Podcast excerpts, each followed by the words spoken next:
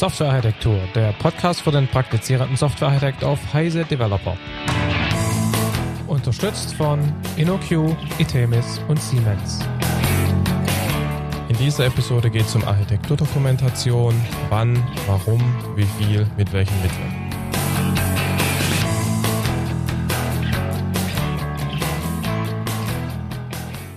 Hallo, herzlich willkommen zu einer neuen Episode des äh, Heise Developer Architektur Podcasts. Übrigens, wir suchen immer noch Sponsoren.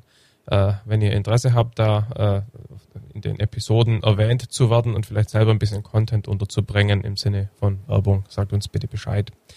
Ähm, am anderen Ende der Skype-Verbindung Michael. Hi Michael. Hallo Markus. Ähm, ja, und dieses Mal soll es gehen um Architekturdokumentation. Dokumentation ja generell ein üblicherweise nicht besonders beliebtes Thema. Ähm, können wir vielleicht auch noch drüber reden, warum das vielleicht so ist. Ähm, vielleicht sollten wir aber erstmal mit der Frage anfangen, warum man überhaupt Dokumentation braucht. Also wenn es schon keiner mag, warum soll man es dann trotzdem machen? Willst du da mal ein paar Sätze dazu sagen, Michael? Ja, klar. Ich meine, das Problem ist, dass eine Architektur ja nichts anderes ist als eine, eine sage ich mal, Kommunikationsform. Das heißt, ich mache ja Architektur, um sie zu kommunizieren, damit zum Beispiel irgendwelche Entwickler diese umsetzen, damit Tester dafür einen Testplan oder eine Teststrategie erstellen können, damit das Management versteht, in welche Richtung es überhaupt geht, damit Kunden verstehen, ob ihre Anforderungen überhaupt erfüllt werden. Das heißt, irgendwo dient eine Architektur ja im Prinzip so als manifestierte Art von Kommunikation meiner Arbeitsergebnisse und insofern ist Dokumentation wichtig. Äh, man muss allerdings auch bedenken, irgendjemand soll die Dokumentation demzufolge ja auch lesen. Und viele Architekturdokumente, die ich kenne, sind so geschrieben, als dass vielleicht mal gerade der liest, äh, der es geschrieben hat. Also insofern sollte man hier achten drauf, wer sind überhaupt die Leser? Sind es jetzt Manager? Sind es Tester? Sind es Entwickler? Und man ja. sollte wirklich dran denken, eine Dokumentation ist nicht so eine Art äh, Write-Only-Speicher, den hinterher sich keiner mehr anschaut, sondern die sollte man schon so lesen, dass derjenige, der es dann hinterher verstehen soll, zu welchem Zweck auch immer, damit auch was anfangen kann. Also insofern Dokumentation für mich ein Kommunikationsmittel. Ja, das bringt mich auch zum, zu einem der ersten Punkte hier, so eine Art so, ja, Grund, Grundaussage, dass bei Dokumentation was bei Dokumentation beacht, zu beachten ist. Und dazu gehört grundsätzlich, dass man für jedes Dokumentationsartefakt eine Zielgruppe definiert. Nicht unbedingt, dass auf der ersten Seite draufsteht, this is intended for was weiß ich was, sondern einfach, dass man den Inhalt, den man in ein bestimmtes Dokument reinbringt, eben der Zielgruppe angemessen formuliert und auswählt.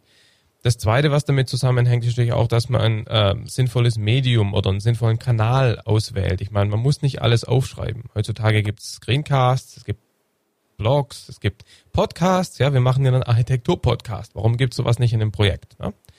Ähm, ich denke grundsätzlich auch, man sollte so wenig wie möglich äh, dokumentieren. Das heißt nicht, nicht dokumentieren, sondern all das, was sich durch formale Artefakte beschreiben lässt, die direkt in Code überführbar sind, sollte man auch damit beschreiben, weil die aufgrund ihrer Ausführbarkeit die größere Wahrscheinlichkeit haben, dass sie aktuell bleiben. Und ähm, Duplication, also irgendwie halt äh, mehrere Dinge oder eine Sache mehrmals beschreiben, ist grundsätzlich schlecht, ähm, sollte man auch ähm, möglichst vermeiden. Das ist richtig, weil du, weil du, weil du noch darauf ansprichst, ähm, nicht jedes Dokument oder jedes Architekturdokument in dem Sinne muss ja jetzt unbedingt formal sein. Zum Beispiel, wenn man jetzt irgendwelche, sag ich mal, Entscheidungen sich einfach merken will in so einer Art Tagebuch, Projekttagebücher, kommen wir später noch drauf zu sprechen. Ja. Das kann also durchaus auch einmal nicht so formal sein, sondern vielleicht nur ein Wiki. Absolut keine Frage. Nur mein Punkt war ein anderer. Wenn man sie formal machen kann und damit einen Mehrwert draus kriegt, hat es eben Vorteile. Zum Beispiel im aktuellen Projekt, da beschreiben wir Szenarien äh, mit einer formalen Sprache, was zur Folge hat, dass man die Szenarien erstens validieren kann, so nach dem Motto, wenn du in dem Szenario Komponenten ansprichst, die es gar nicht gibt, gibt es ein Problem. Oder wir generieren zum Beispiel aus den Szenarien auch direkt ausführbare Lasttests und Szenariosimulationen, die auf der echten Infrastruktur laufen. Wir generieren Mock-Objekte und das kann ich eben deshalb tun, weil ich nicht die Szenarien in Word Prosa beschrieben habe, sondern weil ich sie mit einer DSL beschrieben habe. Und wenn sowas mit erträglichem Aufwand möglich ist, halte ich das für sinnvoll, weil eben nicht nur der Dokumentationsaspekt dadurch abgedeckt wird, sondern eben auch noch Mehrwert generiert wird. Führt aber natürlich ein bisschen über das, was wir heute diskutieren wollen, raus. Okay, nö, das ist korrekt. Mhm. Ähm, eine Sache noch, ähm, wenn man Dokumentation als Arbeitsartefakte ansieht, dann ist natürlich sinnvoll, die genauso wie Code in ein äh, Versionskontrollsystem reinzustöpseln, sodass man es diffen kann und so weiter, dass man einfach produktiv mit dem Zeug arbeiten kann. Word-Dokumente in einem Verzeichnis sind dann nicht unbedingt immer der Weisheit letzter Schluss. Und noch ein paar allgemeine Kommentare, bevor es dann etwas konkreter wird. Ähm, ich denke, ich weiß nicht, ob du das auch so siehst, Michael, mhm. ich denke, es ist eine gute Idee, äh, immer so zu dokumentieren, dass man quasi, ich sag mal, inkrementell mehr Details hinzufügt. Also so nach dem Motto, auf der ersten Seite einer, eines, einer Dokumentation zu einem bestimmten Thema einfach mal kurz sozusagen ein Executive Summary, einen mhm. Überblick mhm. schreiben, um was es geht. Auf den nächsten drei Seiten ein bisschen detaillierter und dann in den restlichen 25 alle Details, so dass Leser, die einen Überblick kriegen wollen, nicht erst alles durchscannen müssen. Das ist so ein bisschen wie die amerikanische typische Zeitungsartikelformat-Geschichte. Äh, ne? In der Überschrift steht alles, im Abstract steht alles, in den ersten zwei Absätzen steht nochmal alles und im restlichen Artikel steht nochmal alles, aber jeweils eben mit mehr Details. Halte ich für eine gute Sache. Halte ich auch für eine gute Sache, insofern, als ich auch schon mal mit einem bekannten Mittelwerkguru aus den USA zusammengearbeitet habe, für Bücher und dergleichen. Kennst du auch? Und der neigt ja dazu, der ist, der ist ein ziemliches Genie, neigt er wirklich dazu, wenn er irgendwas beschreibt, immer sozusagen von Architektur, Abstraktionen sofort in irgendwelche TCP/IP-Buffer und dergleichen zu springen. Und wenn irgendeiner, wenn es irgendeiner liest, das ist zwar alles richtig, aber du bist halt äh, niemals in der Lage, wirklich da voll einzusteigen. Ja, du musst schlagen. Also genau. Insofern kann ich dir da nur recht geben. Ja, eine andere Formulierung des gleichen Themas wäre, dass man eine Architekturdokumentation auch in ähm, in Layers oder Levels oder Ringe strukturiert und dann eben auch erstmal nur den äh, äußersten Layer beschreibt und dann eben sich äh, inkrementell reinarbeitet. Letzter Punkt. Ähm, dein Kollege Frank B. hat mir mal erklärt, also ein Buch, das ich geschrieben habe, äh, gecoacht habe, äh, gecoacht hat, dass man, wenn man äh, zum Beispiel ein Sequenzdiagramm irgendwie in einem Buch unterbringt, dass man dann trotzdem nochmal prosamäßig beschreiben muss, was im Sequenzdiagramm drinsteht. Und ich habe mich da erst dagegen gewehrt, so nach dem Motto, warum muss ich das nochmal hinschreiben, wenn es eh schon im Diagramm drin ist.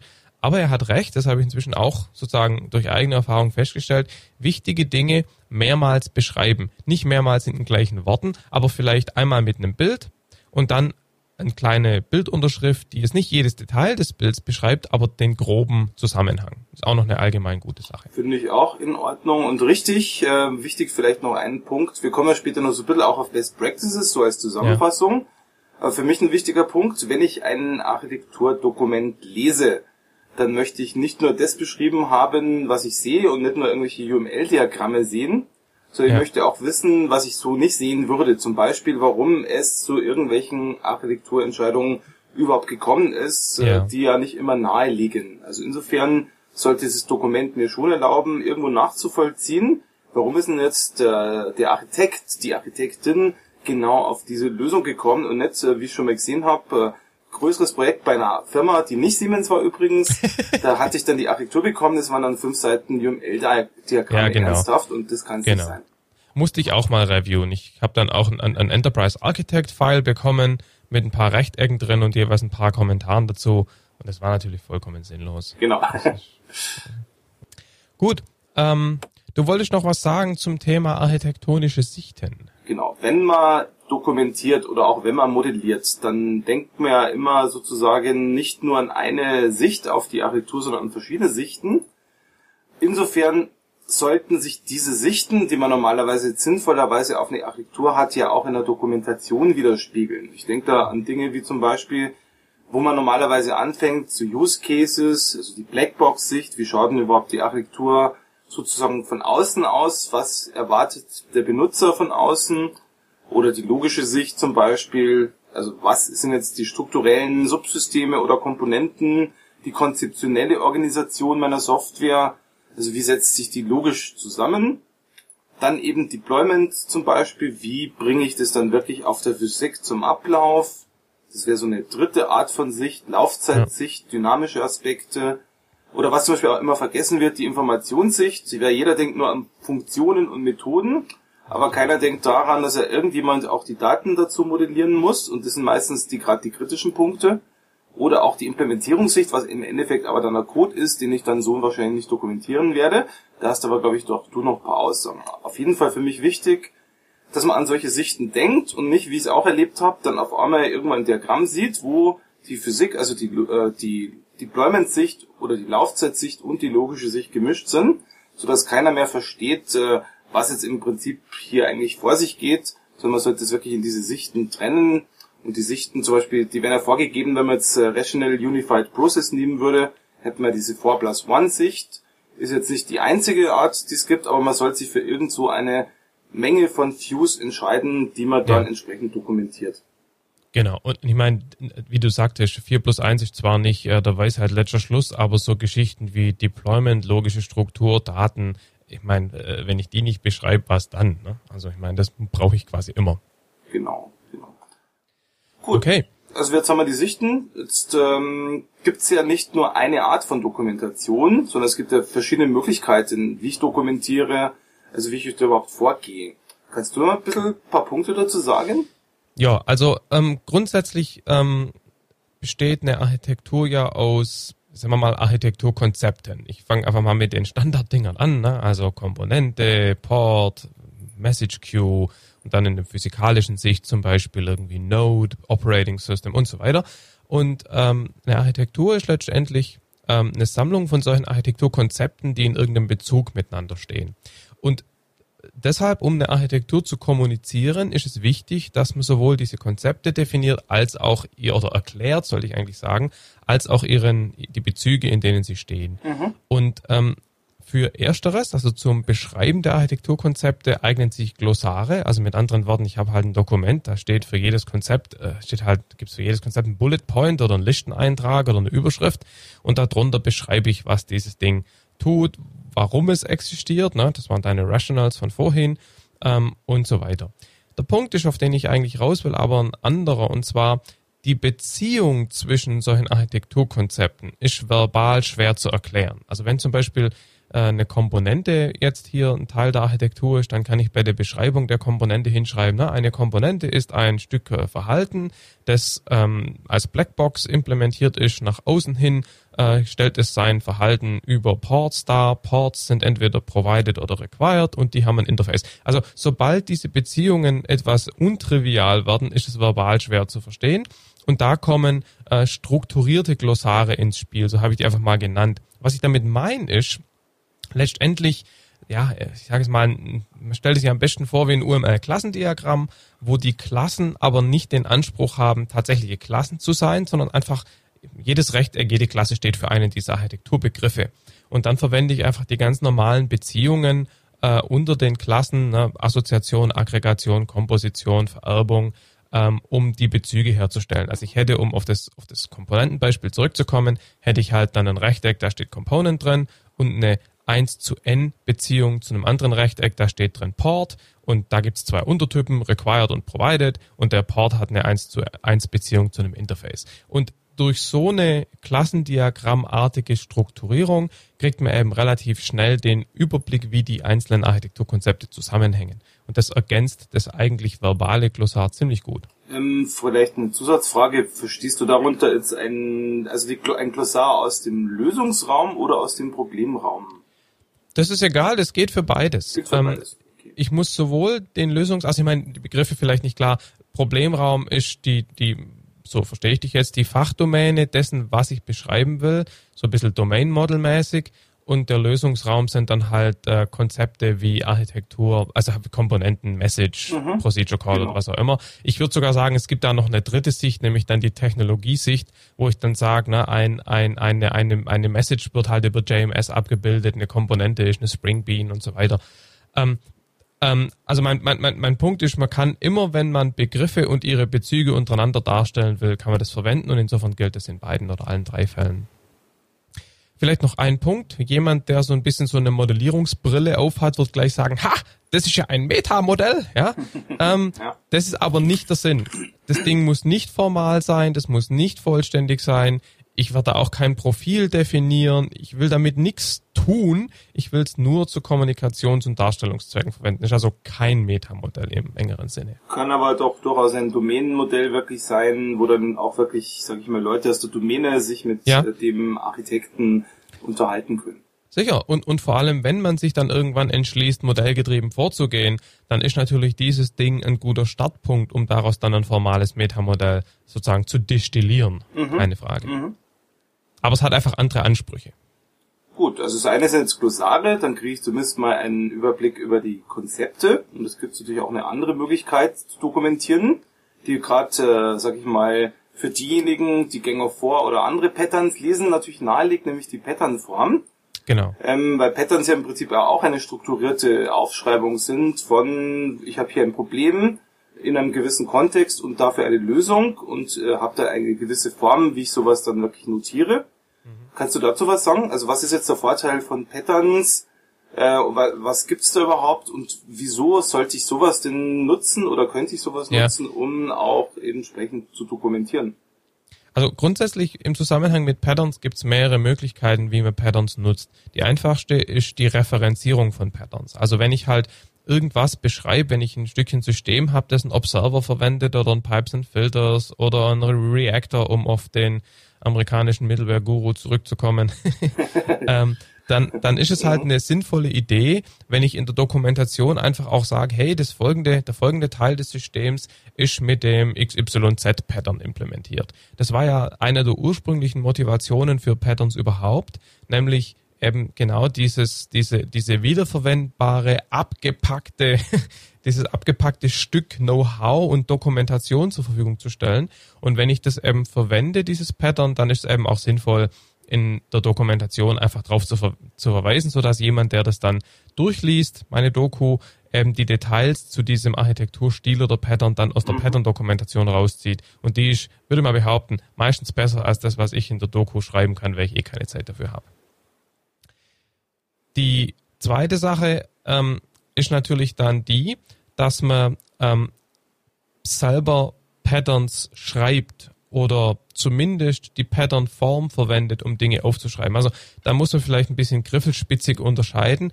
Ähm, ein Pattern ist ja nur dann ein Pattern, wenn es sozusagen three known uses, ne? also wenn's, wenn beweisbar ist, dass es was ist, was ich mir nicht gerade ausgedacht habe, sondern dass es so eine gewisse Allgemeingültigkeit hat und das wird eben gezeigt darüber, dass man mindestens drei von verschiedenen Leuten implementierte Anwendungsfälle dieses Patterns zeigen oder ja, hervorkramen kann. Ähm, das gilt natürlich nicht unbedingt, wenn ich ein Stück Architektur mir ausdenke. Dann heißt es nicht, dass diese Lösung, auf die ich da gekommen bin, sozusagen allgemeingültig ist. Trotzdem kann ich natürlich die Pattern-Form verwenden, um dieses Stückchen Know-how zu beschreiben. Warum ist das eine gute Idee? Das ist deshalb eine gute Idee, weil die Pattern-Form natürlich schon, es gibt ja mehrere, ähm, komme ich gleich drauf, die sind natürlich optimiert durch einen langjährigen Diskussions- und Religionskrieg. Ähm, auf Verständlichkeit. Also na, die Dokument, mhm. die Patterns-Formen fangen ja alle an, dass man erstmal einen Kontext definiert, wann ist irgendwas anwendbar, was ist das Problem, das ich lösen will, wie löse ich das Problem und dann vielleicht die Konsequenzen davon, wenn ich es so löse, was bedeutet das für mich und, und where do we go from here? Ne? Also was, was, wie geht's jetzt weiter? Und wenn man seine Dokumentation so strukturiert, dann wird sie halt mehr oder weniger automatisch relativ gut verständlich und lesbar. Das heißt, man kann Patterns einfach als, ja, als Template, als Dokumentationsstilvorlage sehen und kann Patterns einfach so nutzen. Das hat sich find, also in meiner Arbeit extrem bewährt und ich habe ja auch einige Patterns-Bücher geschrieben ähm, oder und editiert, also wie hast du das herausgegeben und ähm, da habe ich viel gelernt in dieser Hinsicht und das hat mir, glaube ich, schon was gebracht für meinen Schreibstil. Also ich glaube auch, dass Pattern auch helfen, dem Architekten oder dem Entwickler wirklich strukturiert äh, überhaupt mal über die ganze Architektur nachzudenken. Absolut. Und das ist, glaube ich, ein weiteres Hilfsmittel, weil man ja nicht nur auf der Klassen- oder Komponentenebene verhaftet bleibt, sondern wirklich darüber hinausgeht. Genau. Und mein, wenn wir jetzt, wir haben gerade über einzelne Patterns geredet, es gibt ja auch diese Pattern Languages. Ne? Pattern Languages sind, haben wir eigentlich schon mal eine Episode über Patterns gemacht? Nicht, dass ich wüsste. Das müssen wir auch mal irgendwann ein, einflechten, glaube ich. Ähm, Doch, wir haben schon mehrere gemacht über Patterns, Patterns für .NET und für Java. Ja, ja, aber, aber, aber über Pattern-Sprachen zum Beispiel haben wir noch nie irgendwas genau. gesagt. Ja. Sollte man mal machen. Wie auch immer. Jedenfalls, Pattern-Sprachen sind ja sozusagen zusammenhängende Patterns, die, wenn man sie alle gemeinsam anwendet, sozusagen eine, eine gesamte Story erzählen. Also um ein Beispiel zu bringen, ich habe ja seinerzeit mit, mit Uwe Stun und äh, mit Michael Kircher dieses Remoting Patterns Buch beschrieben. In dem sind, keine Ahnung, 25 einzelne Patterns drin, die eine klassische ja, Object Request Broker Architektur beschreiben. Und die einzelnen Patterns beschreiben einzelne Aspekte und wenn man diese Patterns jetzt zusammennimmt und sozusagen in Anführungszeichen der Reihe nach ausführt, dann kommt am Ende eine äh, Corba-artige Object Request Broker Architektur raus. Und die einzelnen Patterns picken einzelne Aspekte raus. Wir haben dann natürlich die Zusammenhänge zwischen diesen Patterns dargestellt. Wir haben Sequenzdiagramme gemalt, wo dann die einzelnen durch Patterns beschriebenen Architekturkomponenten wieder in Bezug zueinander stehen und so weiter. Und ähm, durch so einen Mechanismus kann man halt sozusagen aus den einzelnen Patterns, die Aspekte in der Architektur beschreiben, die Gesamtstory wieder zusammenzimmern. Und was man da eben üblicherweise macht, ist, dass man eben sagt, ne, man hat das erste Pattern, das beschreibt das Problem generell und, und, und äh, reißt sozusagen ein paar Detailprobleme auf, die dann wiederum von weiteren Patterns beschrieben werden oder erklärt oder mhm. gelöst werden. Und dann ist eben oft so, dass im, als Ergebnis eines Patterns ein neues Problem entsteht, das dann eben von einem weiteren Pattern in der Language angegangen wird. Und so baut, spannt man quasi so einen Baum auf, der dann, wenn man ihn komplett durchschreitet, dazu führt, dass man das Problem, in diesem Fall eine ORB-Architektur, sozusagen erschöpfend beschrieben hat. Und ähm, coole Sache. Viel Arbeit in der Beschreibung, aber coole Sache. Wobei man dazu sagen muss, dass Pattern-Sprachen ja nicht jetzt so ganz so häufig sind und glaube ich, wenn man jetzt selber versuchen würde, eine zu erfinden, würde man sich dann doch schwer tun. Aber der Ansatz, dass man Patterns nicht als isolierte, sag ich mal, Atome sieht, sondern ineinander in Beziehung setzt oder miteinander in Beziehung setzt, äh, ist ja gerade das, was bei Patternsprachen sozusagen mit Vollendung entsprechend dann umgesetzt wird. Genau, also wie gesagt, ich sagt ja keiner, dass man da jetzt ein Buch schreiben muss. Es geht um die Idee und sozusagen explizit drüber nachzudenken, in welchem Bezug stehen denn meine einzelnen Patterns oder einzelnen Architekturbestandteile. Genau. Es gibt ja noch, jetzt haben wir ja gesagt vorher, es gibt ja verschiedene Stakeholder für solche, sage ich mal, Dokumentationsarten. Und wenn ich jetzt an Entwickler zum Beispiel denke, die ja wissen müssen, wie sie die Architektur umsetzen, wie sie zum Beispiel mit äh, nicht funktionalen Eigenschaften umgehen oder mit zum Beispiel irgendwelchen Querschnittsbelangen, zum Beispiel mhm. Locking, Fehlermanagement und dergleichen, dann wollen die ja nicht nur irgendwo zum Beispiel eine Architekturdokumentation sehen, wo drei UML-Diagramme sind, so, die wollen ja gewisse Anleitung haben, wie ich denn entsprechend äh, hier vorgehen kann. Also die haben ja auch Fragen, sie möchten auch die Fragen beantwortet äh, haben. Gibt es dafür eine Möglichkeit, das quasi zu dokumentieren in irgendeiner Form? Es gibt ein Buch, das heißt ähm, Eclipse FAQ. Und das sind, keine Ahnung, ich habe es nicht gezählt, 250 äh, Fragestellungen drin, so nach dem Motto, hey, wenn ich in Eclipse, also sozusagen Eclipse architekturkonform äh, ein Menüeintrag oder einen List-View machen will, wie mache ich das? Und da kommt eine kurze Erklärung, was sind List-Views und warum sind die toll? Und dann kommt ein Code-Schnipsel-Beispiel, wo ich es abschreiben kann. Mhm. Das heißt, ähm, man hat die Architekturdokumentation so aufgezogen, dass man sie über Fragen und Antworten eines typischen Architekturanwenders strukturiert. Und das ist natürlich besonders dann interessant, wenn es diese Trennung gibt. Also wenn du quasi sagst, du hast halt irgendwie eine Plattform, die soll für die nächsten 100 Jahre Siemens bildgebende Verfahren äh, strukturieren und jetzt sollen irgendwelche 800 Entwickler basierend auf dieser Plattformarchitektur Anwendungen bauen. Da ist es eben eine super Sache, wenn man solche ähm, die, diese Problematik, wie erkläre ich es meinem Nutzer, über FAQs und Tutorials aufzieht. Also was ich immer ganz ideal finde, ist folgendes Vorgehen. Man hat erstmal so eine Art Hallo Welt Tutorial, das halt ähm, in fünf Minuten oder zehn Minuten oder einer halben Stunde eine, Hallo Welt Anwendung laufen lässt und wirklich nur eine Hallo Welt, literally Hallo Welt ausgeben. Und dann das nächste Tutorial, das geht dann irgendwie vielleicht sieben oder achtmal so lang. Das zeigt schon ein paar mehr Details. Dann gibt es vielleicht noch drei, vier weitere Tutorials, die bestimmte sozusagen Spezialisierungen oder ja, Aspekte der Architektur rausgreifen.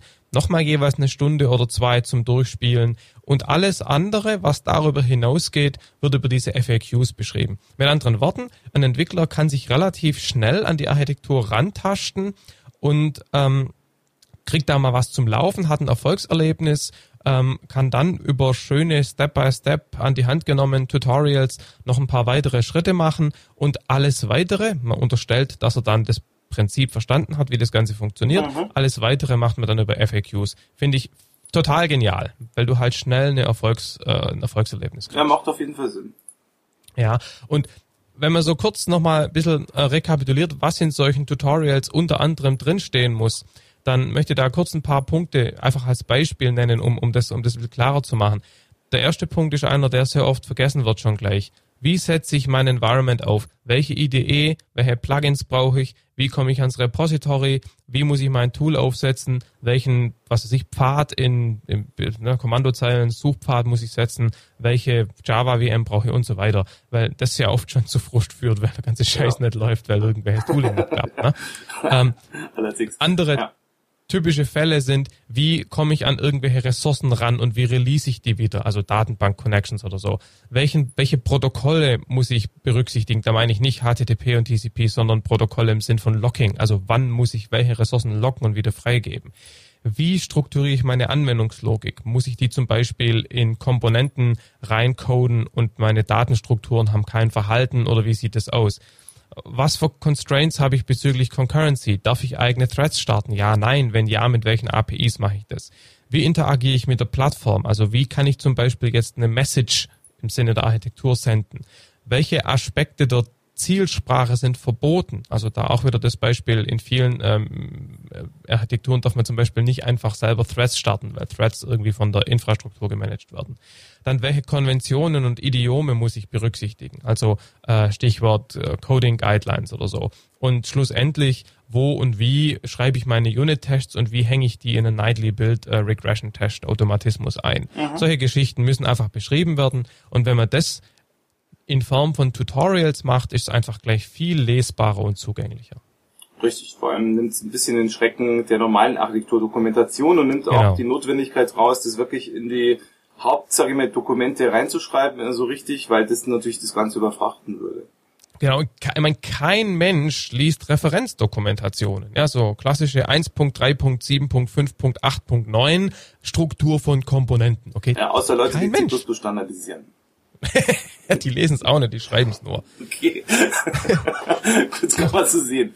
Du hattest den Punkt Projekttagebücher eingebracht. Genau, das ist ein Punkt, der passt jetzt nicht so wirklich gleich da jetzt da rein, was wir jetzt erzählt haben, aber ich erzähle es trotzdem mal. Genau. Weil wenn man solche Architekturen erstellt, dann hat man ja oft Dinge, die man nicht dokumentiert. Zum Beispiel, man hatte drei Möglichkeiten zur Auswahl bei einer gewissen Architekturentscheidung Meinetwegen nehme ich jetzt message-orientierte Mittelwehr oder SOA oder nehme ich vielleicht jetzt doch Remoting-Mittelwehr oder mache ich es jetzt an der Stelle so oder so oder anders.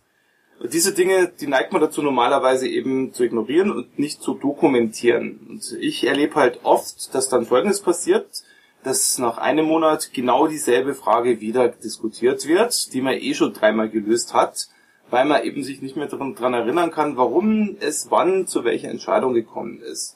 Drum empfehle ich so eine Art Projekttagebuch. Das heißt, ein Wiki zum Beispiel, wo man wirklich reinschreibt, äh, was hatten wir für Meetings, äh, wann, haben wir uns für was entschieden und warum oder gegen was haben wir uns entschieden, so dass man, sag ich mal, wirklich sozusagen hinterher wirklich etwas schwarz auf weiß in der Hand hat und verstehen kann, wie denn überhaupt die Entscheidungsflüsse in dem Projekt entstanden sind.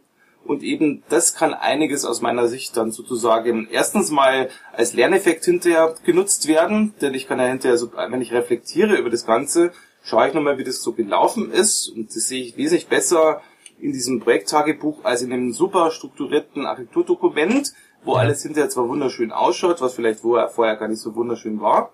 Und zum Zweiten kann ich wirklich verhindern, dass solche unnötigen Diskussionen aufgrund von Verständnisproblemen, aufgrund von Erinnerungslücken dann wieder hochkochen. Also insofern bin ich für ein, sage ich mal, nicht formales, also eher in, ja. informelles Projekttagebuch, meinetwegen als Wiki und in irgendeiner Form halt auf jeden Fall, so dass ich hinter solche Informationen auch noch vor mir habe. Ja, ich hätte das Ding jetzt Architekturblock genannt, aber das ist genau das gleiche. Und was daran meines Erachtens auch besonders wertvoll ist, ist, dass man alte Einträge nicht löscht. Also wenn man sozusagen jetzt im Projekt feststellt, wir machen message-orientiert und erklären warum und in vier Wochen stellen wir fest, wir machen irgendwas anderes, dann lösche ich nicht diesen Eintrag, der erklärt, warum wir vor vier Wochen message-orientiert gewählt haben. Weil dadurch natürlich auch die Historie von Entscheidungen und Umentscheidungen nachvollziehbar wird. Und dieser, dieser Zeitflussaspekt, den finde ich daran besonders interessant. Genau, man kann den ganzen Leidensweg nachvollziehen. genau. Ähm, gut, ähm, wir sollten auch noch ein bisschen über Diagramme und so weiter diskutieren. Das ist natürlich in einem reinen Audio-Podcast nicht so ganz ideal. Aber ich würde trotzdem ganz kurz ein paar einzelne Sachen dazu sagen. Genau, was ist denn überhaupt ein Diagramm aus deiner Sicht? Ja, ein Diagramm ist eine grafische Darstellung eines Sachverhalts. Ich habe da ein paar Definitionen auch mal rausgesucht. A diagram is a drawing, sketch, plan or chart that helps to make something easier to understand. Oder a diagram means a graphical or symbolic representation of something, usually showing the relationship between stuff. Und ähm, was man daran eben schon sieht, ist showing, explaining, making easy to understand. Mhm. Also der Zweck eines Diagramms ist die Kommunikation eines Sachverhalts mit zum Leser oder Angucker. Da muss ich mal gleich eine Frage stellen. Und zwar gibt es ja oft äh, sozusagen die, die feinen Unterschied, wenn man mit, mit Leuten unter, unterhält. Äh, die einen malen Diagramme, die anderen modellieren. Was ist der genau. Unterschied? Genau. Ein Modell hat einen anderen Anspruch. Ein Modell ist eine abstrakte, formale, ausführbare, was auch immer ausführbar heißt, das kann eine Simulation, eine Validierung sein, ein Codegenerator, Repräsentation eines Systems von einem bestimmten Blickwinkel. Das heißt, Modelle sind formal, Modelle sind primär mal Datenstrukturen, die kann ich beliebig darstellen, textuell, grafisch, Tabellen, was auch immer. Und Diagramme können dann eben dazu dienen, Modelle so zu kommunizieren, dass sie aufgrund der grafischen Syntax gut verständlich sind. Also Modelle sind formal, Diagramme sind nicht formal, sondern haben den Zweck zu kommunizieren. Das heißt also, Modelle könnte ich theoretisch auch zur maschinellen Verarbeitung verwenden. Diagramme sind wirklich eher für den menschlichen, sag ich mal, Benutzer genau. gedacht. Genau, und insofern können Diagramme sozusagen ein UI sein für maschinenverarbeitbare Modelle. Ich meine, nicht, dass das eine allgemeingültige Definition oder Unterscheidung ist, aber so sehe ich das eben, weil ich mich ja viel mit Modellierung beschäftige und ich muss irgendwie unterscheiden zwischen einem Modell und einem Diagramm. Ich möchte in Dokumentationen auch mal Diagramme malen, die keinen Modellanspruch haben und deshalb ist beides sinnvoll, nur man muss eben irgendwo die Trennungslinie ziehen und ich es eben also ne, formal und maschinengerichtet und schön anzusehen Richtung Menschen gerichtet. Und damit komme ich eigentlich ganz gut klar. Ne? Und das heißt, Diagramme verwendet man eben vor allem deshalb, um einen Sachverhalt, wie gesagt, zu kommunizieren. Sie sind extrem nützlich im Rahmen der Dokumentation. Sie sind nicht besonders nützlich, um irgendwas gegenüber einer Maschine zu kommunizieren, weil, wie wir gerade beschlossen haben, ist es eh nicht formal und eine Maschine wird keine mhm. Bilder angucken. Ne? Kannst du mir so ein paar Beispiele geben, also damit man sich was vorstellen kann? Also so ein Schichtenmodell zum Beispiel von einem System ähm, ja. ist ja normal kein Modell, weil damit kann auch eine genau. Maschine nichts anfangen. Das wäre ein Diagramm. Genau. Absolut. Aber auf der anderen Seite ein State Chart, auch wenn das grafisch dargestellt ist mit den üblichen gerundeten Rechtecken und Linien, ist ein Modell, weil ich aus diesem State Chart ausführbaren Code generieren kann oder ich kann es in den Petri-Netz äh, irgendwie transformieren und irgendwie gucken, ob irgendwas rumdeadlockt oder ich kann gucken, ob es Zustände gibt, in die nichts reinführt, die also nie erreichbar sind. Na? Das ist eben so der Unterschied. Genau. Ich meine, mit äh, Diagrammen, die geben wir auch oft nur so einen Überblick, so einen groben Überblick. Zum Beispiel, wenn du mal genau. anschaust, wie schaut jetzt .NET Framework oder JDK aus? Das sind Diagramme, die wirklich nur ganz grob äh, irgendwelche Boxen malen, ja. Zusammenhänge, aber nicht wirklich die Beziehung wiedergeben und wirklich nur zum Verständnis oder zum Einblick dienen. Genau. Und was bei Diagrammen wichtig ist, obwohl sie nicht formal sind, äh, ist, dass man sie trotzdem konsistent macht. Also wenn ich halt jetzt irgendwie fünf Diagramme mal, die alle irgendwelche was weiß ich, Architekturbestandteile und ihre Beziehungen zeigen und ich verwende einmal eine Wolke für den Architekturbestandteil, im nächsten Diagramm ein Rechteck und im übernächsten ein Dreieck, dann ist es nicht besonders hilfreich.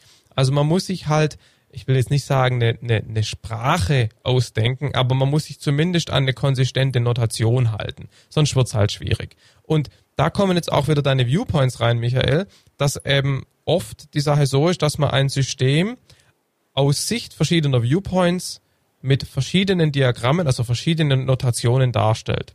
Und ähm, ja, Ne? So kann man sich das vorstellen. Mhm. Und dann kommt natürlich gleich die Frage, was ist mit UML? Ne? Also wenn, kommen, wir schon von ja. ja, wenn wir schon von Diagrammen reden, da es gibt ja heutzutage nur noch eine Modellierungssprache, ne? die Universal uh, Unlimited uh, Modeling Language. Und ähm, die Frage ist jetzt halt, für was eignen sich ähm, die, die einzelnen Modelle oder Modellarten, Diagrammarten, sollte man eigentlich eher sagen. Und da möchte ich kurz meine Meinung dazu sagen. Da gehen natürlich Meinungen auseinander. Ähm, Klassendiagramme im Zusammenhang mit der Architekturdokumentation eignen sich, wie wir ganz am Anfang schon gesagt haben, sehr gut als Basis für diese strukturierten Glossare, also wo ich die Beziehungen zwischen Architekturkonzepten zeigen will. Wie gesagt, Diagramm, ne? nicht formal mhm. ausführbar. Mhm. Ähm, dann ähm, Composite Structure Diagramme, ähm, das sind die, wo man Boxen innerhalb von Boxen innerhalb von Boxen innerhalb von Boxen malen kann. Und ähm, damit kann man logischerweise die hierarchische Struktur von Systemen zeigen. Und ähm, super Sache, ne? kann man hervorragend nutzen, um ähm, genau diese hierarchische Struktur zu zeigen. Use Cases, also damit habe ich ja echt ein Problem, ne? weil eigentlich steckt das Hauptwissen über einen Use Case in seiner textuellen Beschreibung.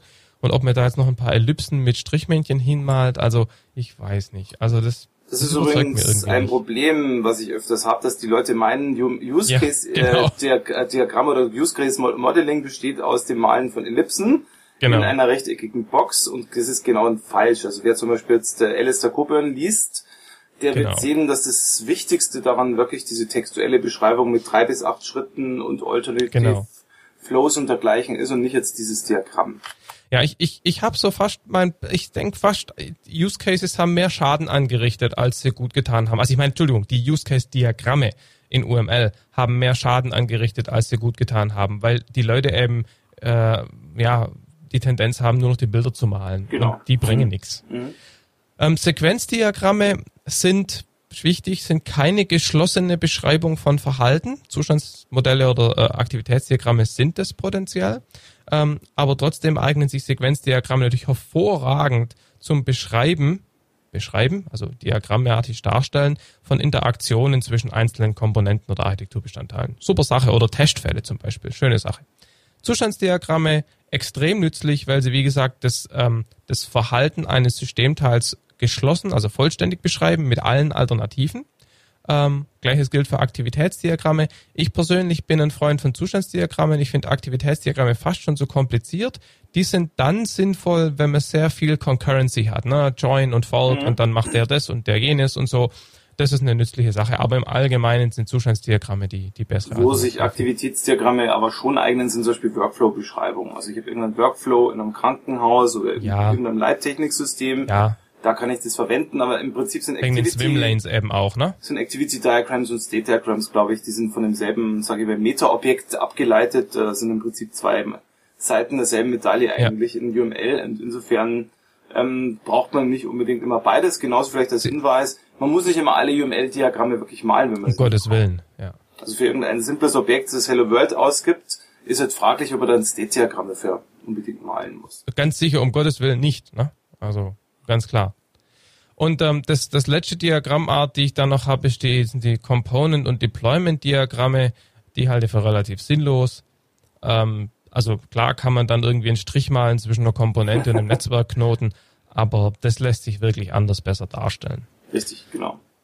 Okay, ähm, soviel zum Thema UML. Vielleicht ähm, zum Punkt, äh, nur weil du UML sagst, es gibt auch noch die SysML. Vielleicht möchtest ja, du auch noch was dazu sagen. Ja. Mhm. Äh, ich? Ach so. Ja, also, ähm, ja, weil das ist die, ja, hängt ja auch mit UML zusammen irgendwo. Ja, ja. Also hast du bei SysML äh, ähnliche Kritik oder? Ach, äh, im Prinzip hat SysML die gleichen Vor- und Nachteile wie UML. Ne? Also im Prinzip kann man alles damit darstellen. Es ist standardisiert. Damit kann jeder so ein bisschen was damit anfangen. Es gibt Tools dafür. Aber natürlich ist der Nachteil bei allen beiden natürlich auch, dass, weil sie eben alles darstellen können, sie auch alles irgendwie ähnlich darstellen und relativ schwer ist, irgendwelche systemspezifischen Dinge auszudrücken. Und ich meine, da kommen wir jetzt in die ganze Diskussion rein, domänenspezifische Modellierungssprachen versus. UML. Ähm, Finde ich ein super spannendes Thema, habe ich auch eine sehr ausgeprägte Meinung. Möchte aber eigentlich jetzt in dieser Episode nicht breit treten. Wieso brauchen wir denn überhaupt UML? Es gibt doch diese super äh, ADLs, diese Architekturbeschreibungssprachen. Kann ja. man nicht das Ganze dann wirklich sparen, weil wenn es schon extra was für Architekturbeschreibung gibt, ja. brauche ich dann also nicht erstmal mich mit UML rumärgern.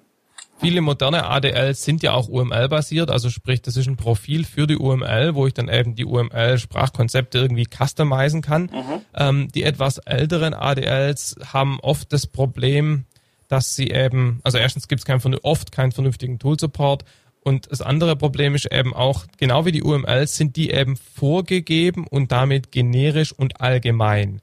Damit lässt sich eben relativ schwer System, Projekt oder Plattformspezifisches ausdrücken. Also ich sag mal so, ich muss halt bei vielen Architektursprachen, ADLs, muss, es sind alles Komponenten oder Konnektoren, ja. Und selbst wenn ich dann eine Message habe oder eine Message Queue, dann ist es halt eine, eine Message Queue Component und so. Und das ist einfach so, das ist fast so wie ein bisschen so irgendwie, die, die Sprache definiert sowas wie Nomen, Verben, Adjektive und Satzstruktur, ja. Und dann muss ich alles über Nomen, Adjektive, das ist einfach zu unspezifisch. Das Problem, das was ich jetzt sehe, also im Prinzip, das hilft dir überhaupt nicht, jetzt wirklich, wenn du eine konkrete Fachdomäne hast. Zum Beispiel, genau. du hast jetzt einen Webshop, dann kannst du zwar jetzt von Komponenten, Konnektoren, Datatypes und Threads und dergleichen sprechen, aber du hast überhaupt keine Möglichkeit, wirklich diese Anwendungs- oder Fachdomäne zu beschreiben was genau. du eigentlich willst. Also meine Erfahrung, wie gesagt, ist, man ist da einfach besser dran mit, äh, mit eigenen Architekturbeschreibungssprachen, die man für seine Plattform oder System spezifisch entwickelt. Das ist das ganze Thema Architektur DSL. Da wird man ganz sicher in nicht zu ferner Zukunft mal eine Episode dazu machen. Liegt mir sehr am Herzen, habe ich extrem gute Erfahrungen damit gemacht. Viel besser als UML oder ADLs. Ähm, genau aber führt jetzt einfach zu weit. Vielleicht jetzt doch, äh, wenn wir das so mit Diagramm und Modellieren mal auf sich beruhen lassen und später mal eine DSL-Folge ja. draus machen. Genau. Jetzt äh, wird man ja vielleicht meinen, alles, was du irgendwo mit Architekturen machst, haben wir zwar ein bisschen anders schon mal vorher diskutiert, aber es ist grundsätzlich irgendwas auf Papier. Ja. Ist ja nicht der Fall. Ich muss ja nicht immer nee. alles auf Papier dokumentieren. Teilweise ist zum Beispiel ein Videocast oder irgendein Podcast, genau. wie du gesagt hast, besser. Also welche, sag ich mal, Medien, welche Kommunikationskanäle würdest du denn aus deiner praktischen Erfahrung empfehlen, ja. um sowas zu, zu rüberzubringen, also zu kommunizieren? Genau, also ähm, ich unterscheide zwischen äh, druckbarem Material, Online-Material, Blogs und dann das ganze Thema Video, Demo, Screencast und Podcast. So und ähm, alles, was druckbar ist, also das heißt halt heutzutage PDF, ne? Ähm, genau, ähm, oder, heißt, das, ja. ja, nee, also klar, Word als Quelle für PDF. Also, also der, der Punkt ist, bei diesen Dingen kommt es darauf an, dass es dass es vernünftig formatiert ist, dass es gut lesbar ist, dass eine Story erzählt wird, ja.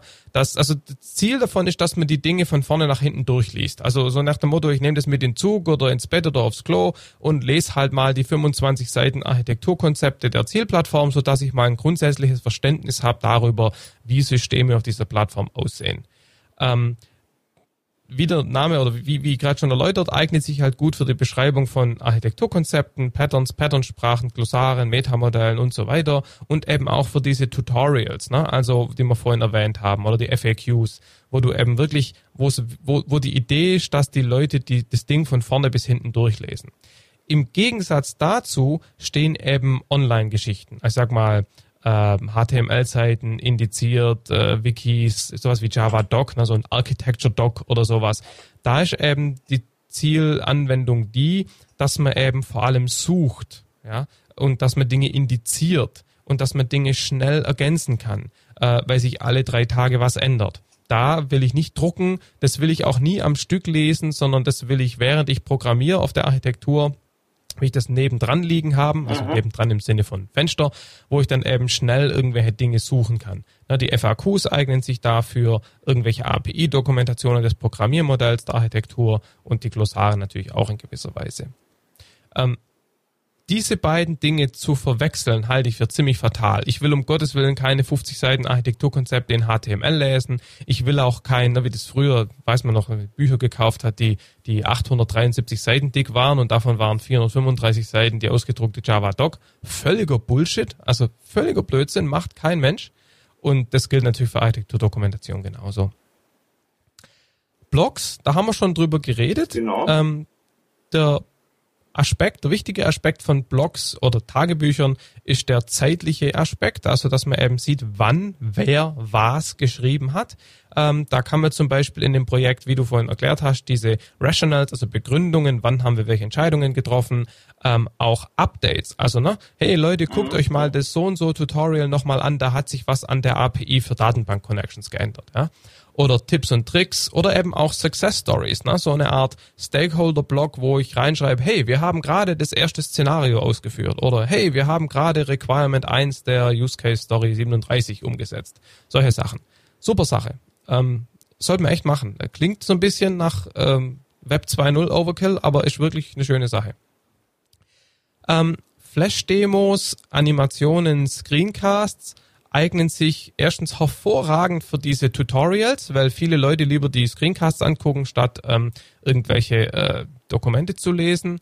Also für diese Programmiermodell-Tutorials super. Und es ist besonders äh, nützlich für immer dann, wenn man nicht Konzepte erklärt, sondern irgendwelche Tools. Also immer wenn ich in, in na, ihr kennt es alle, ähm, Word-Dokument mit 37.000 Screenshots drin. Na, klicken Sie jetzt hier, tragen Sie hier Folgendes ein, drücken Sie Enter, Sie sehen folgende Änderung, klicken Sie jetzt dort. Das ist total cool, sowas einfach als Screencast zu machen, mhm. ähm, wenn man da einfach live sieht, wie man ein Tool bedient oder wie man halt vorgeht. Genau. Zu guter Letzt ähm, noch das Thema Podcasts und Video. Ich unterscheide zwischen Screencasts und Video. Ne? Screencasts sind halt, da wird der Bildschirm gefilmt und bei Videos, da filme ich irgendeinen Kasper, wie er irgendwas tut. genau. Ähm, Was machst du, wenn beides passiert? Gleichzeitig gibt's auch. ja, genau, dann hat man das kleine Kasperles-Fenster oben im Screencast genau. drin. ähm, aber mein Punkt ist, dass ähm, Podcasts sich durchaus eignen, nicht triviale Dinge zu, äh, zu kommunizieren. Ich meine, man sieht es an unserem Podcast, man sieht es auch an SE Radio zum Beispiel. Also immer, wenn man, wenn man Updates, also das, was wir vorhin als Projekt Blog gesehen haben, das kann man natürlich als Projekt Podcast machen, als Architektur Podcast. Man kann auch Architekturkonzepte erklären. Ich meine, Voll cool, ne? Typ fährt abends mit dem Fahrrad heim und nebenher hört er sich die neueste Episode des Plattform Architektur Podcasts an, wo die zwei Ober Murgels, ja die Obergurus des Plattformteams die Neuigkeiten über die Plattformarchitektur erzählen. Warum denn nicht? Ja, ich meine, wie wir alle wissen, haben Podcasts den Vorteil, dass sie zu Zeiten gehört werden, wo man nicht lesen kann, wenn man das Auge zum Beispiel gerade auf den das Auto vor einem gerichtet hat. Und die Zeiten kann man nutzen und das sollte man auch ausnutzen. Videos finde ich schon ein bisschen schwerer, weil meines Erachtens kein Benefit produziert wird, wenn ich einen Podcast, einen Videopodcast habe oder einen Videocast habe, wo jemand vor mir steht, nichts tut, aber redet. Ja, da brauche ich das Video nicht. Das heißt, wenn man tatsächlich ähm, ein Video macht, dann muss man Mehrwert durch den visuellen Kanal erzeugen. Und da gibt's meiner Meinung nach eigentlich nur eine Möglichkeit. Na, Screencasts haben wir vorhin schon ausgeschlossen. Und diese eine Möglichkeit ist, dass zwei Leute stehen vor einem Flipchart und erklären sich gegenseitig die Architektur. Genau, das finde ich auch. Also vor allem der Vorteil ist eben wirklich immer darin, wo man eben auch so mehr Lerneffekte überbringen kann und nicht irgendwie nur einfach Informationen darstellt. Und das wäre genau. gerade bei einer Diskussion wieder der Fall. Genau. Wir haben noch gar nicht über Code geredet. Willst du da was dazu sagen? Bevor, mein, wir, bevor wir über Code reden, nur ja? vielleicht ein Punkt, eine Warnung, was natürlich nicht passieren sollte, dass man auf einmal hergeht und quasi schaut, okay, ich wollte schon immer alle Medien, die es gibt, ausprobieren. ja. Und äh, dann habe ich nämlich auch schon Kommentare in Projekten gehört, ja, um Gottes Willen, jetzt haben wir ein Wiki und einen Blog und irgendeiner macht einen Podcast und wir machen das quasi dokumentationsmäßig auf PDF und wir haben dann auch noch irgendwo HTML-Seiten. Das kann keiner immer alles lesen und wissen. Das ist völlige Überfrachtung von Informationen. Also da sollte ja. man schon kanalisieren und wirklich nicht die Leute völlig überfrachten. Aber genau, man muss halt auch man muss halt auch klar machen, welcher Aspekt und welche Zielgruppe mit welchem Medium erreicht wird.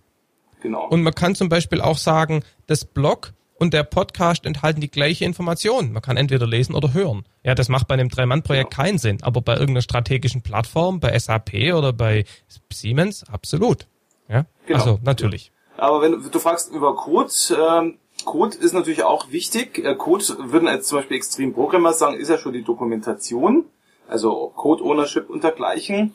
Es ist allerdings wichtig, weil kein Mensch bei größeren Projekten wirklich alles verstehen kann, dass man zumindest wirkliche wichtige Programmierschnittstellen wirklich codiert, meinetwegen mit so Tools wie eben Doxygen und was es da alles so gibt, um so eine Art Online-API-Dokumentation zu haben. Das reicht ja. natürlich aber nicht aus, denn kennt jeder von uns, du kriegst dann irgendwo, sage ich mal, eine API mit 500 Klassen und Methoden vorgeknallt und weißt aber jetzt noch immer noch nicht, wie du jetzt bitte ein File öffnen und schreiben kannst, genau. sondern aus Sinne der, sage ich mal, Usability für den Entwickler braucht es dazu noch Tutorials, wo ich mal nachschauen kann, Beispielsprogramme, äh, FAQs zum Beispiel, so dass ich wirklich äh, wissen kann oder erfahren kann, wie dieser Code wirklich zu nutzen ist, weil der Code selber erzählt man das nicht. Noch schlimmer, zum Beispiel wenn ich in C++ programmiere, dann ist ja das Problem, wenn ich eine Stelle anschaue, dann reicht es nicht aus, um das dann zu verstehen, sondern ich muss fast schon den gesamten Rest auch noch kennen.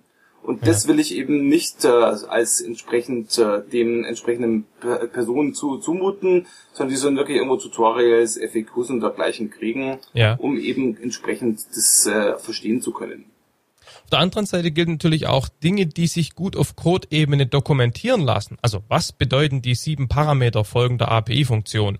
Das sollte ich eben auch auf Code-Ebene machen und nicht ins PDF kopieren. Ja, außer in dem einen Fall, wo ich eine Funktion im Tutorial aufrufe. Aber, aber bitte nicht erklären. mit kryptischen, sag ich mal, Namen, sondern hier wirklich dann, wenn Code ja. auch dazu dienen soll, dann wirklich mit verständlichen Namen und nicht immer, weil man nur drei Buchstaben schreiben will, sich die Zeit sparen.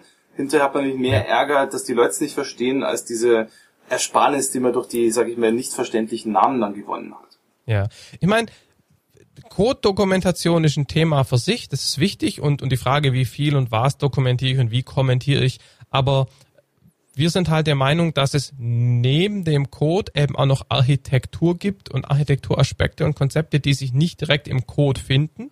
Deshalb gibt es ja Architektur-DSLs, deshalb gibt es Architekturmodelle und wir haben jetzt heute eben schwerpunktmäßig von der Dokumentation dieser Dinge geredet und nicht von der Code-Dokumentation. Genau.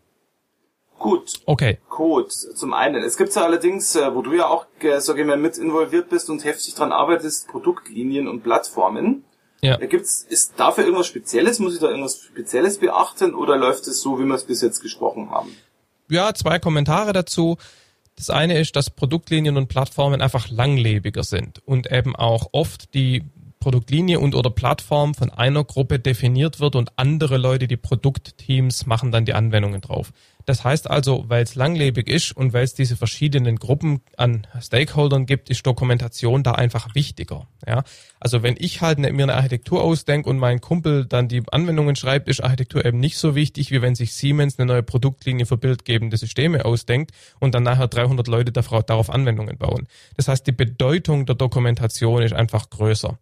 Und zum anderen gibt es bei Produktlinien ja dieses, diesen Aspekt, dass man eben mehrere Produkte auf der gleichen Produktlinie hat, die sich irgendwie unterscheiden und man muss irgendwie diese Variabilität beschreiben und implementieren. Das ist dann quasi ein neuer Architekturaspekt, ein neuer Viewpoint oder was auch immer. Und ähm, da ähm, braucht man eben entsprechende Ausdrucksformen, Variabilitätsmodelle. Ich muss dokumentieren, welche, welche Varianten es gibt, welche Variationspunkte und so weiter. Aber das ist auch was für eine, für eine separate Episode. Okay. Also das könnte man dann wirklich mal extra machen. Vielleicht, ähm, jetzt haben wir ja viel von Diagrammen, Diagrammmalen, Diagrammen und, und so weiter gesprochen, als wir jetzt da über Dokumente gesprochen haben.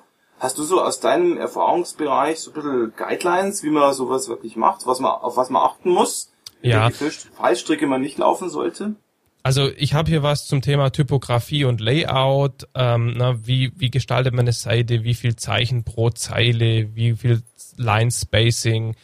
und so weiter. Das lässt sich audiomäßig relativ schwer kommunizieren. Also es macht nicht so arg viel Sinn. Gleiches gilt ähm, für so Geschichten wie, wie ordne ich Diagramme an, wie viele Elemente tue ich in ein Diagramm. Ähm, das würde ich folgendes vorschlagen.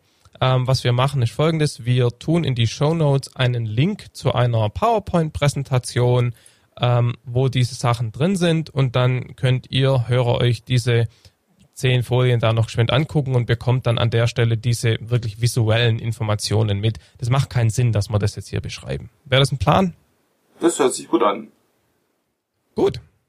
Damit sind wir eigentlich am Ende, oder? Ich habe noch ein paar Punkte, weil ich habe so für mal bei Siemens eine Liste von zehn Best Practices zusammengestellt ist, vielleicht ein bisschen zusammenfassen, was wir schon besprochen haben. Ah, okay. Mhm. Ähm, ich gehe dir einfach mal kurz durch, also wirklich zehn Punkte. Ein Punkt, Ja. äh, der vielleicht noch nicht angesprochen worden ist, Dokumente, egal welcher Art, brauchen natürlich auch Produktqualität. Also ich kann jetzt nicht so tun, als ob Dokumente ja nur irgendwie sowas wie sind, dass ich kurz wegwerfe oder nur sozusagen quasi mit wenig Qualität äh, bearbeite. Also wenn ich Dokumente wirklich ernst nehme und formal auch brauche, da muss ich sie natürlich auch Versionierungs-, äh, Change-Management-Aspekten unterwerfen oder auch Refaktoren. Also nichts ist schlimmer als, okay, die Architekturdokumentation, die du liest, stimmt nicht mit der aktuellen Architektur überein. Das gibt's ja auch oft. Zweiter Punkt, was wir auch schon gesagt haben, Dokumentation immer aus der Sicht des Lesers äh, überlegen und Ja. schreiben. Dritter Punkt, unnötige Repetition, also Wiederholung vermeiden. Ja, Allerdings schon. gibt's hier einen Fallstrick, denn wenn du, sage ich mal, äh, niemals wiederholst, dann hast du ein echtes Problem, weil dann wird's akademisch, dann wirst du auf irgendwelche Papers oder andere Dokumente verwiesen und musst erstmal, Ja. um das Do Dokument zu verstehen, 200 andere gelesen haben. Da habe ich auch noch einen ganz kleinen wichtigen Punkt. Referenzen sind böse. Es müssen immer Links sein. Es gibt nichts Schlimmeres als na, hier eine eckige Klammer 37 und dann irgendwo Referenz auf ein Dokument, wo kein Schwein weiß, wo man es herkriegt. Wenn Referenzen, dann immer automatisch verfolgbar. Genau. Vierter Also Punkt. natürlich nicht, wenn man externe Bücher dokumentiert. Genau, also das, das ist na, ein guter klar. Punkt, weil Referenz ist so eben wie die akademischen, sage ich mal, äh, Papers, die man kennt, wo Ja, man ja. hinterher quasi ein größeres Problem als vorher hat, weil man erstmal die anderen Papers lesen muss. Genau. Und das ist eben für, gerade für eine Architekturdokumentation, wo es um Verständnis geht, schlecht. Ja. Dann eben äh, Mehrdeutigkeiten vermeiden, ein Glossary schreiben, das hast du ja am Anfang sehr ausführlich berichtet. Was ich nochmal auch immer empfehle, ist versuchen, Standard-Templates für die Dokumentation zu verwenden. Entweder Äh. es gibt die in der eigenen Organisation oder es gibt, äh, es gibt sie irgendwo, sage ich mal, außen, wie ARC 42 zum Beispiel. Allerdings eben sollte man die den eigenen Bedürfnissen anpassen. Also mir ist nicht wichtig, welche, wie das Template ausschaut, sondern dass man wirklich immer das einheitliche Template verwendet an der Okay. Also was ich halt auch nicht gern habe, ist, wenn man so die klassischen Dokumente hat, die erste Seite ist der offizielle Titel, dann kommt eine Change-History, drei Seiten Copyright, ein Inhaltsverzeichnis und dann kommt eine halbe Seite Inhalt. Ich meine, das ist lächerlich. Genau. Dann die letzten fünf Punkte. Erstmal äh, Punkt 6, das rationell mitdokumentieren, also nicht nur immer nur die UML-Diagramme und nicht, warum, warum schauen die so aus. Dann das Dokument möglichst aktuell halten, aber nicht zu aktuell. Das heißt, wenn irgendeiner ein Fitzlichen geändert hat, dann muss er nicht gleich hinlaufen und alle fünf Architekturdokumente oder Wikis oder Blogs dann ändern. Ja. Dann wichtig für mich, für jedes Dokument, das ich habe, egal ob es ein Wiki, ein Blog oder sonst was ist, einen Owner definieren, der sich wirklich Ja. komplett darum kümmert. Weil Wenn, da, wenn nämlich fünf Namen stehen, dann fühlt sich nicht, nicht ein einziger wirklich dafür verantwortlich. Auch ein vorletzter Punkt, nicht zu groß werden. Zum Beispiel eben sagen, okay, ein Dokument hat 50 Seiten, nicht mehr. Wenn ich, sage ich mal, auch noch Subsysteme und Komponenten beschreiben muss, dann tue ich das in extra Dokumenten. Aber ich äh, gebe dem, sage ich mal, Leser nicht 200, 500 oder 1000 Seiten an die Hand und äh, erwarte, dass der das lesen muss. Last but not least, letzter Punkt für mich eben, wenn Dokumente wichtig sind und auch als Kommunikationsbasis dienen, dann sollte ich sie auch so entsprechend reviewen, um ihre Ja. Qualität zu sichern. Das waren so die zehn Punkte aus meiner Erfahrung, die dort eine wichtige Rolle spielen. Einen hätte ich noch. Und Jo. zwar ähm, versucht bitte nicht das Ganze möglichst, wie soll ich sagen, neutral akademisch hochgestellt zu formulieren. Nein, im Englischen immer passiv, grausam, grausam. Schreibt das Zeug so, dass es lesbar ist. Im Englischen immer den Leser mit you ansprechen, nicht diese grauslige akademische Passivform verwenden. Das macht einen riesen Unterschied, wenn man es lesen muss. Vor allem die Dokumente, die sich am besten lesen lassen, die sind auch wirklich so geschrieben, dass keine Passivkonstruktionen drin sind. Genau, Die sind teilweise sogar Stories. unterhaltend. Also es sind wirklich Genau. Stories drin und nicht Ja. nur tröge Informationen, wo ich mal sage, naja, also der dokumentiert nur das, was ich irgendwo auf irgendeinem Diagramm hier sehe und zwar ziemlich formal. Das muss irgendwie auch Spaß machen, das zu lesen. Genau, und bei Beispielen keine Komponenten namens A, B und C reinmachen, sondern ich habe jetzt in dem aktuellen Projekt habe ich da immer, da habe ich dann immer Earth, Moon, Houston und Armstrong, ne? Und Armstrong sendet, ich habe gerade den Mond betreten an Houston. Das macht das ganze A witziger zu lesen und B auch leichter drüber, also zu, zu, zu also A, B, C, da assoziiert niemand was damit, ne? Mhm. Ja, guter das macht auch einen genau. riesen Unterschied. Jo. Das Gut. wär's zu den Guidelines oder zu den Best Practices, die ich mir noch hab einfallen lassen. Das war eine super Zusammenfassung, denke ich.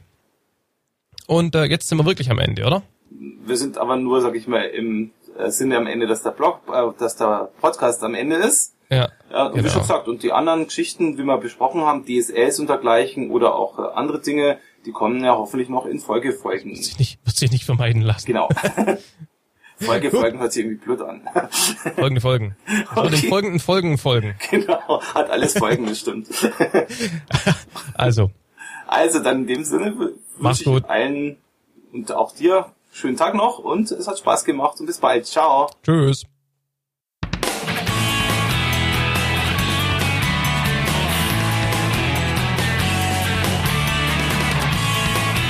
Vielen Dank fürs Runterladen und Anhören des Heise Developer Architektur Podcasts. Der Podcast wird produziert von Michael Stahl, Stefan Tilkoff, Markus Völter und Christian Weyer und ist gehostet auf dem Heise Developer Channel unter www.heise.de slash developer slash podcast. Wir freuen uns über jegliches Feedback via Mail, Kommentaren auf der Webseite oder als selbst aufgenommenes MP3 bzw. als Anruf auf unserer Voicebox. Die Kontaktmöglichkeiten finden sich im Detail auf der Webseite. Alle Episoden des Podcasts sind lizenziert unter der Creative Commons Non-Derivative 3.0 Lizenz. Das bedeutet, die Episoden als Ganzes können für nicht kommerzielle Zwecke verwendet werden. Änderungen sind nicht erlaubt und es muss immer die Quelle angegeben werden. Näheres unter creativecommons.org.